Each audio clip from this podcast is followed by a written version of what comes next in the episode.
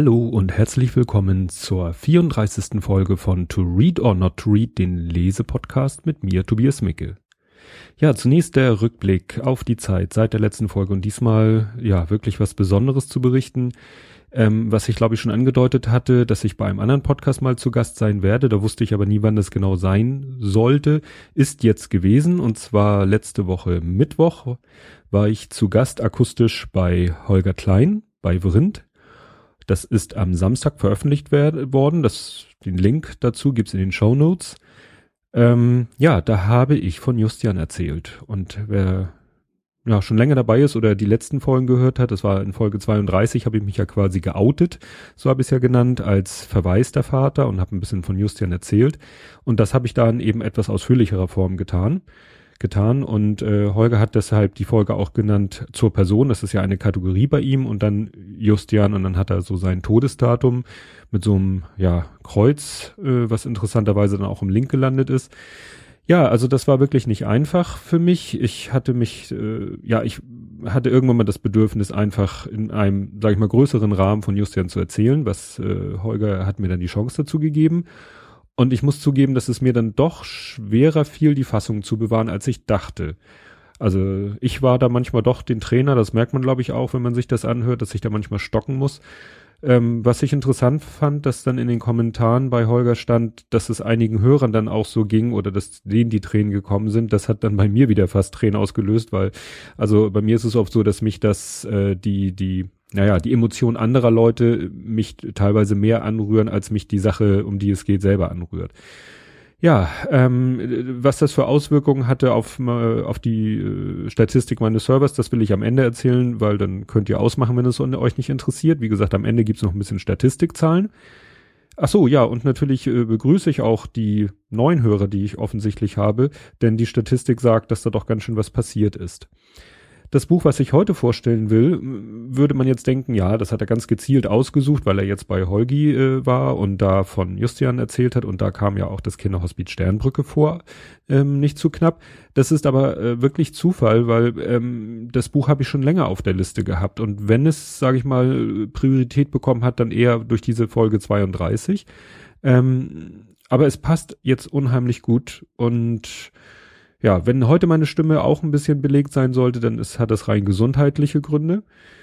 Und nun kommen wir endlich zum Buch. Das Buch heißt Ein Regenbogen zu den Sternen, ist erschienen im September 2011, ne, so ein halbes Jahr ungefähr nachdem Justian gestorben ist, da gibt's keinen Zusammenhang. Und der Untertitel äh, gewinnt, glaube ich, den Platz für längster Untertitel eines Buches. Aus dem Wunsch zu helfen wird das Kinderhospiz Sternbrücke in Hamburg ja, das Kinderhospiz Sternbrücke, für die jetzt, die völlig aus dem Kontext raus sind, ist eben ein Kinderhospiz im, äh, am Rande von Hamburg, aber noch in Hamburg drinne.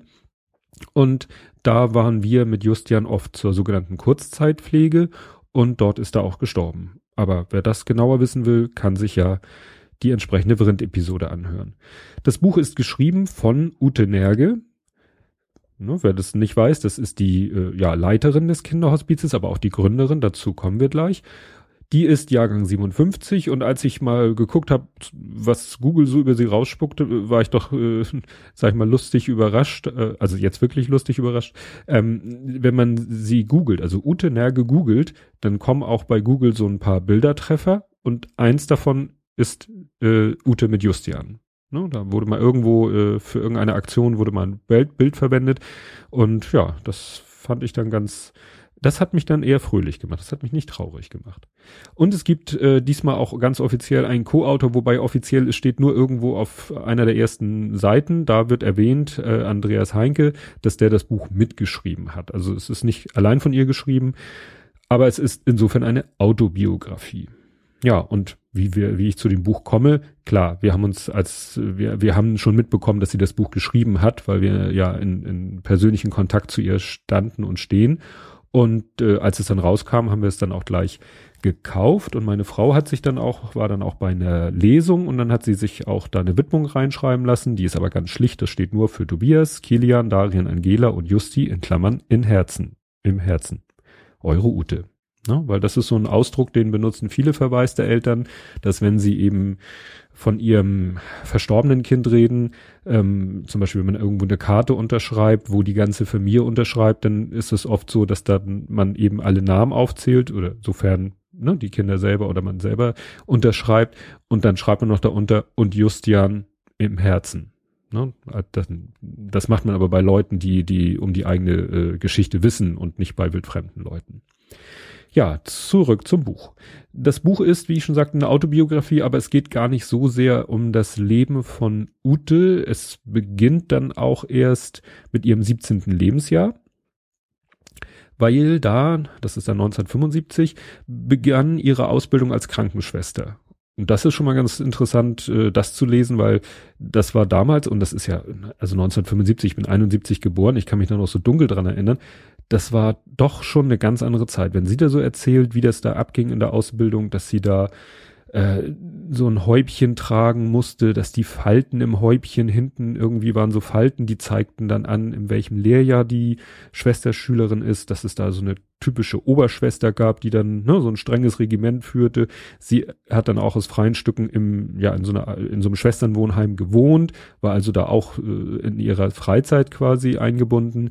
Dann waren die die die Essens Tafel war dann richtig so sortiert, also am, am Kopf sozusagen die Oberschwester, dann die Schwestern, die schon am weitesten Ausbildung sind und ganz, ganz am Ende des Tisches sozusagen die Erst, Erstlehrjahre und die haben dann wirklich die Schüsseln am Ende bekommen und mussten damit zufrieden sein, was übrig blieb. Also es ne, kann man sich kaum vorstellen, 1975. Ja, und äh, da, da beginnt die ihre Biografie, weil da auch sozusagen die ihre Geschichte beginnt, die mit der Sternbrücke zu tun hat. Also sie ist dann auch schon sehr früh, glaube ich, schon im Lehr ersten äh, Lehrjahr zum ersten Mal mit einem toten Kind, in dem Fall mit einem toten Baby konfrontiert worden, weil sie den Auftrag bekam, das wurde ihr wirklich in so einer ja in so einer Schüssel mit einem Tuch drüber wurde ihr dieses Baby überreicht. Ja, bring es mal in die Klosterburg. Das war so ein separates Gebäude, wo die ganzen Toten aufbewahrt wurden und da hat sie dieses sollte sie dieses Baby abliefern und das war für sie schon ganz klar, so ein ganz schlimmes Erlebnis, weil sie war gerade 17. Naja, und, und da hat sie auch keiner irgendwie äh, darauf vorbereitet oder sie bei unterstützt. Und das hat ihr dann schon so ein, so gesagt, so nach dem Motto, ja, wie, wie geht man eigentlich um mit dem Tod und gerade mit dem Tod von Kindern? Dann beschreibt sie, wie sie so verschiedene Stationen in der Ausbildung durch, durchlief. Und auf der Kinderstation hatte sie dann eben auch Begegnung mit, mit wirklich kranken Kindern, todkranken Kindern, äh, wo man wusste, die leben nicht mehr lange und äh, sie hat dann auch mitbekommen, dass teilweise dann diese Kinder, wenn dann eben nichts Akutes war, klar, wenn was Akutes war, waren sie im Krankenhaus, aber wenn das Akute vielleicht nicht da war, das Kind war aber immer noch äh, pflegebedürftig oder immer noch schwer krank, wurden die Eltern trotzdem mit dem Kind nach Hause gelassen, dann standen diese Eltern da völlig alleine da. Also es gab zu der Zeit noch, noch gar keine Unterstützung. Und sie hat dann angefangen, sozusagen in ihrer Freizeit ehrenamtlich diese, diese Eltern zu unterstützen. Ähm, zum Beispiel im Kampf mit den Krankenkassen. Und das, die Erfahrung haben wir nun auch gemacht. Das ist wirklich nicht einfach. Man, man weiß am Anfang wirklich überhaupt nicht, an wen soll man sich wenden, was, was steht einem zu, wie, wie beantragt man was und Krankenkassen sind da wirklich so, wie man es kennt, nicht gerade die, ne, die einem das die, die, sag ich mal, die zustehenden Leistungen äh, mit beiden Händen vor die Füße schmeißen, sondern, also wir haben zum Beispiel um Justis ersten Therapiestuhl lange gekämpft. Also die, die, die wollten den partout nicht bezahlen und das war noch keine Riesenanschaffung. Später wurde es dann besser, also als sie wohl endlich dann kapiert hatten, was mit Justian los ist, äh, die, die nächsten Sachen, dann Rollstuhl und so weiter oder als letztes das Pflegebett und das war nun wirklich äh, von den Kosten her ein dicker Brocken. Das Pflegebett haben die so halbwegs äh, ohne große Probleme genehmigt. Aber wie gesagt, das ist nicht einfach mit Krankenkassen, mit Behörden, weil es dann auch äh, mal um, um Gelder geht, die die äh, irgendeine Behörde einem äh, bezuschusst, aber wo man auch Anträge stellen muss, die dann vielleicht auch erstmal mit irgendwelchen komischen Gründen abgelehnt werden. Und da hat sie eben den Eltern geholfen. Und da gibt es heute auch Institutionen, die Eltern helfen. Damals gab es sowas eben noch nicht. Ähm, und gerade was die, die Pflege äh, eines äh, ja, schwerstkranken Kindes angeht, gab es auch noch nichts, weil es gab zu dem Zeitpunkt erst ein einziges Kinderhospiz in ganz Deutschland, in Olpe. Ne, heute gibt es, glaube ich, ein Dutzend oder weiß nicht wie viele, aber damals gab es nur eins. Und das hatte natürlich nicht die Kapazitäten, sich um die, was sagt man, ich glaube, ich habe jetzt die Zahl so 22.000 schwer, schwerstkranke Kinder gibt es in Deutschland. Ne, und dass da ein Kinderhospiz nicht reicht, das ist ja wohl klar. Ja, und so entstand dann in ihr die Idee, in Hamburg ein Kinderhospiz zu schaffen. Und da hat sie dann auch nicht locker gelassen. Da hat sie dann wirklich äh, Himmel und Hölle in Bewegung gesetzt, hat ähm, angefangen, sich schlau zu machen, hat dann zum Glück äh, über Kontakte äh, Per Gent kennengelernt. Per Gent ist heute auch in der Leitung, Geschäftsführung des Kinderhospizes tätig. Ähm, der kannte zum Glück sich so aus mit, wie gründet man einen Förderverein, damit man Spendenbescheinigung äh, ausstellen kann, was ja ne, Voraussetzung ist, damit die Leute auch gerne mal spenden. Äh, den Uwe Sanek, von dem ich bei, ähm, bei Brind auch erzählt habe, den hat sie auch kennengelernt. Der war auch einer mit dabei in der ersten Stunde. Ja, dann geht's natürlich los. Also die Sache, das Projekt bekannt machen, Öffentlichkeitsarbeit machen. Dann wird ein Grundstück gesucht. Äh, das erste, was sie finden, was ihnen angeboten wird, äh, ist zwar nicht geeignet, aber führt dann, also die Einnahmen daraus führen dann zur Gründung einer Stiftung. Und da äh, geht's dann auch los, dass sie eben sich prominente Unterstützer suchen und finden. Ähm, ein, sag ich mal, prominenten Unterstützer, der ist, die ist, glaube ich, im Vorstand der Stiftung, ist Isabella Werther-Schütter, ist die Witwe von Friedrich Schütter, sagt einem vielleicht noch nicht so viel, aber das ist der Mitbegründer des Ernst-Deutsch-Theaters hier in Hamburg. Ne? Also die haben wir dann auch kennengelernt, die ist auch sehr engagiert, obwohl die mit der, also die ist äh, jetzt die Leiterin des Ernst-Deutsch-Theaters die ist dann natürlich auch viel mit beschäftigt, aber findet trotzdem immer wieder Zeit, auch die, die Sternbrücke zu unterstützen. Und wenn da irgendwelche äh, Festivitäten, Aktivitäten der Sternbrücke sind, ist sie eigentlich auch immer dabei. Ja, irgendwann wird dann ein Grundstück mit Haus gefunden. Dann müssen natürlich Spenden gesammelt werden, um das Haus zu kaufen oder äh, überhaupt erstmal eine Finanzierung muss geschaffen werden. Das äh, Lustige an dem Haus ist, das existiert eigentlich gar nicht. Also sie stellen dann irgendwann fest, als sie dann, sie wollen das ja umbauen, sie wollen es erweitern, sie wollen es renovieren.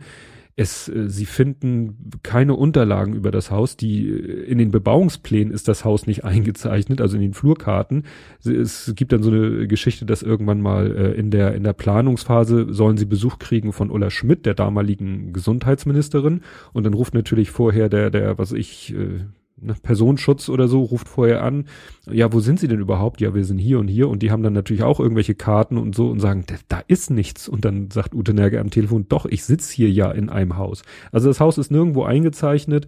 Ähm, äh, irgendein äh, pensionierter äh, Architekt findet auf dem Dachboden dann alte Pläne und so. Das ist sehr, sehr spannend weil dieses Haus soll eben umgebaut werden, dass äh, dort diese schwerkranken Kinder, die ja auch viele äh, im Rollstuhl sitzen, dass die eben da untergebracht, im Erdgeschoss untergebracht werden können und äh, ein Stockwerk höher die Eltern. Und das soll eben überhaupt kein, und das hat es auch nicht, überhaupt keinen Krankenhauscharakter haben, sondern wirklich ja, alles schön sein, dass man sich da wirklich wohlfühlt und nicht das Gefühl hat, ich bin hier, äh, ja, in, in einem Ort des, äh, der Trauer vielleicht auch, aber nicht permanent. Also und und äh, hier bin ich irgendwie in der Klinik oder so. Hier riecht's nach Desinfektionsmittel überhaupt nicht. Aber natürlich muss trotzdem alles irgendwie den Anforderungen entsprechen.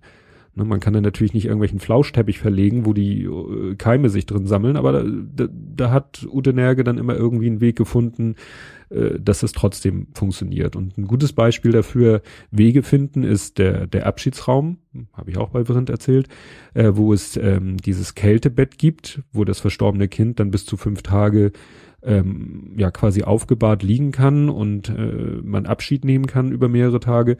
Sowas gab es gar nicht also es gab zwar so Kältegeschichten, aber mehr so für, für, ja, wahrscheinlich so Kapellen in Friedhöfen oder so, aber so etwas für Kinder und für einen längeren Zeitraum und, und dann auch, äh, sag ich mal, ein bisschen ansehlich, dass es hübsch ist. Ja, aber sie hat's irgendwie, also sie lässt da eben nicht locker. Sie sagt immer, wenn, wenn dann irgendwie einer sagt, ja, äh, haben wir nicht, und dann fragt sie, wie, wie, wie könnte man es denn hinkriegen? Solange bis die Leute dann irgendwie, ja, sich Gedanken machen, wie man es hinkriegen könnte und dann wird's hinterher auch was. Also das Bett ist ja dann auch vom Tischler so verkleidet worden mit Holz, dass man, ne, dass, dass es hübsch aussieht und äh, auch mit dieser Plexiglashaube, das war auch alles nicht so einfach. Also es ist sehr interessant, diese ganzen, sag ich mal, auch ein bisschen technischen Details oder diese ganzen Widrigkeiten, das alles da ähm, geschildert zu bekommen. Oder auch ihre, ihre ersten Auftritte, weil natürlich, ne, sie muss Werbung machen für dieses Projekt, sie muss vor Leuten reden und äh, sie hat dann zum Beispiel einen Auftritt und denkt, ja, da sind ein nein, nicht eine Handvoll Leute, also vielleicht 30, 40 Leute. Ähm, und, und das war's, äh, sollte, war irgendwie in Verbindung mit, mit einer Kirche. Und sie dachte, ja, dann sind wir irgendwie im Gemeindesaal. Nein, das war in der Kirche und da waren 800 Leute und sie sollte dann nicht fünf Minuten, wie sie dachte, über ihr Projekt reden, sondern anderthalb Stunden. Und das musste sie dann so aus dem Stegreif machen. Und da ist sie echt ein Naturtalent. Also wer sie schon mal erlebt hat, Tobi Bayer hat das ja auch im Einschlafen-Podcast erzählt, die war, sie war ja auch äh, bei seinem Arbeitgeber und hat da von der Sternbrücke erzählt, die, die kann sich da hinstellen und reden und erzählen und es ist faszinierend und es ist interessant und es ist informativ. Das ist wirklich eins, eins ihrer Talente. Ja, was ist da noch interessant? Ähm, ja, das Haus wird dann eröffnet das war jetzt, kriege ich jetzt jetzt nicht die Jahreszahl hin. Äh, unter Schmerzen habe ich mir hier notiert, weil sie sich kurz vorher noch irgendwie den, den, den Arm fast abreißt, irgendwie bei so einer blöden Aktion. Aber ja, gibt's insofern für sie auch. Also sie nimmt da auch wirklich fast mm, schon im negativen Sinne keine Rücksicht auf sich selbst. Also ähm, ne, da war es ihr dann wichtig, natürlich bei der Öffnung dabei zu sein, als jetzt äh, ihren Arm eingipsen zu lassen, was vielleicht besser gewesen wäre.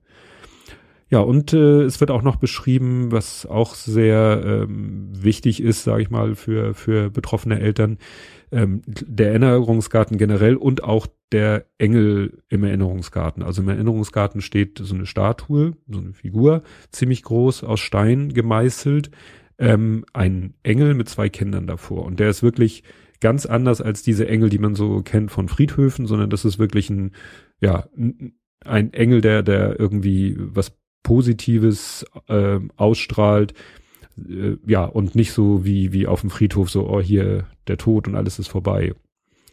Ja, also das Buch ist, ich, ich bin natürlich parteiisch. Ich kenne Ute Nerge seit vielen Jahren. Das macht das für mich natürlich besonders interessant, mal eine Biografie von ihr zu lesen. Ähm, und äh, ich finde das alles sehr spannend, was sie da erzählt. Ob es andere spannend und interessant finden, wage ich nicht zu beurteilen. Ich finde es ist schon, also wer sich so ein bisschen für das Thema interessiert, ähm, wie so ein Projekt in die Tat umgesetzt wird, da lohnt sich das auf alle Fälle, das mal zu lesen. Und Ute Nerge ist äh, eine interessante Frau.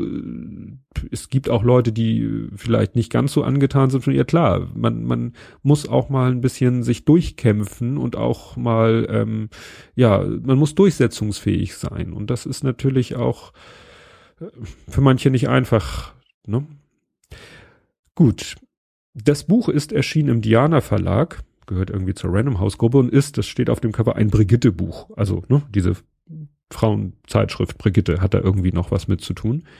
Und das Interessante war, als ich dann bei Amazon guckte, äh, ne, in welchen Fassungen es das denn gibt. Also wir haben die gebundene Ausgabe. Es gibt auch nur die gebundene Ausgabe, aber davon irgendwie nur noch Restposten für weiß ich nicht, ein Apfel und ein Ei. Also entweder neue als Restposten wohl aus der Buchpreisbindung äh, raus, äh, beziehungsweise gebraucht, äh, wie man das so kennt bei Amazon, und als Kindle E-Book bei Amazon. Tja. Was ich noch machen werde, und ich hoffe, das bringt mir keinen Ärger ein, ähm, ich habe auf meinem YouTube-Kanal als nicht gelistetes Video die Sendung, eine Sendung von Beckmann, also Reinhold Beckmann hatte ja früher die gleichnamige Sendung Beckmann, und da war Ute Nerge zu Gast und noch ein paar andere Leute, sage ich mal nichts mehr zu. Und das werde ich verlinken. Wie gesagt, das ist nicht gelistet, kann also über die Suche nicht gefunden werden aus Gründen. Und ich bin mal gespannt, weil äh, das ist natürlich äh, aus, es ist ein Fernsehmitschnitt äh, aus der ARD und ich hoffe, dass ich da nicht einen sogenannten Strike bekomme. Ja, das Risiko gehe ich mal an. Ich hoffe, dass dadurch, dass es nicht gelistet ist und ja nicht von Dritten gefunden werden kann, wenn sie nicht über diesen Link kommen, dass das keine Gefahr darstellt ja, wie gesagt, in den Shownotes auf meinem Blog. Und kommen wir nun zu der Statistik, für die, die es noch interessiert. Also ich habe mal so, äh, also ich habe irgendwie die Statistik aufgerufen. Am 15., nee, am 16. wurde der veröffentlicht, der, ähm, der Podcast von Holger Klein bei Brindt. Und äh, ich ging dann so, ich gehe fast täglich, weil ich ja so ein Zahlenfreak bin, äh, auf die Statistik meiner, meiner, meines Webservers. Und jetzt muss man entscheiden, also ich habe quasi zwei Webserver-Websites. Auf dem einen liegen die ganzen Podcast-Dateien und der, und der RSS-Feed liegen da. Und das Blog ist auf ein, ist eine andere Site. Also es sind zwei getrennte Sachen. Aus Gründen. Und ähm, als ich dann von meinem Podcast-Server die Statistik aufrief, am 17., um die vom 16. mir anzugucken, da dachte ich, was ist denn mit den Balkendiagrammen los? Wieso sind die plötzlich, sind die Balken plötzlich alle so klein, die vorher alle relativ groß waren? Bis ich dann mir mal die Zahlen angeguckt habe und gesehen habe, ach du Scheiße, am 16.01. sind mal kurz 7,2 Gigabyte runtergeladen worden von meinem Podcast-Server das, äh, damit man mal so ein Gefühl, also andere Podcaster lachen sich da schlapp. Ähm, nee, äh, ich habe im halben Monat vorher, also vom 1. bis 15, habe ich im Schnitt 220 Megabyte gehabt. Also von 220 Megabyte im Schnitt Downloadvolumen auf 7,2 Gigabyte. Da war ich baff. Da war ich echt baff. Am nächsten Tag waren es noch 4,2 Gigabyte. Also wie gesagt, ich war völlig überrascht. Ähm, beim, bei den Zahl der Anfragen war es ein, auch extrem. Also die reinen Serveranfragen waren irgendwie am 16. waren es 4,3 Am, äh, am nächsten Tag für sogar 5,2 Das lag wahrscheinlich in irgendwelchen Retreats. Das sind bei mir im Schnitt sonst 2,3. Also es hat sich mal locker verdoppelt ja, die, die, was wurde runtergeladen, habe ich mir natürlich angeguckt und das finde find ich witzig. Äh, es wurden runtergeladen die ersten 20 Folgen meines Podcasts sehr viel, inklusive der Nullnummer, und die letzten fünf. Und die, die so dazwischen sind, also ich sag mal Folge 21 bis 29 oder so, die wurden nicht besonders viel runtergeladen. Also die Leute haben sich irgendwie gesagt, ach, lad mal die ersten 20 runter oder die letzten fünf, um ja, da mal reinzuhören in meinen Podcast. Bin ich fasziniert. Ja, und äh, auch sehr extrem ist es bei meinem Blog. Also mein Blog ist, wie gesagt, anderswo gehostet und da habe ich auch Statistiken und da ist es eben so, dass plötzlich statt, ich habe es mal wirklich ausgerechnet, 3,5 Besucher im Schnitt hatte ich plötzlich 523 und dann waren es noch 160 und 180 die beiden nächsten Tage. Also ja, das hätte ich jetzt nicht gedacht. Äh, zumal ähm, ja auch kein Link auf, also ich extra, ich, ich war so im Podcast kurz davor, da hatte ich ja erzählt von Jupiter, jo Jupiter Jones, dem Stück Still.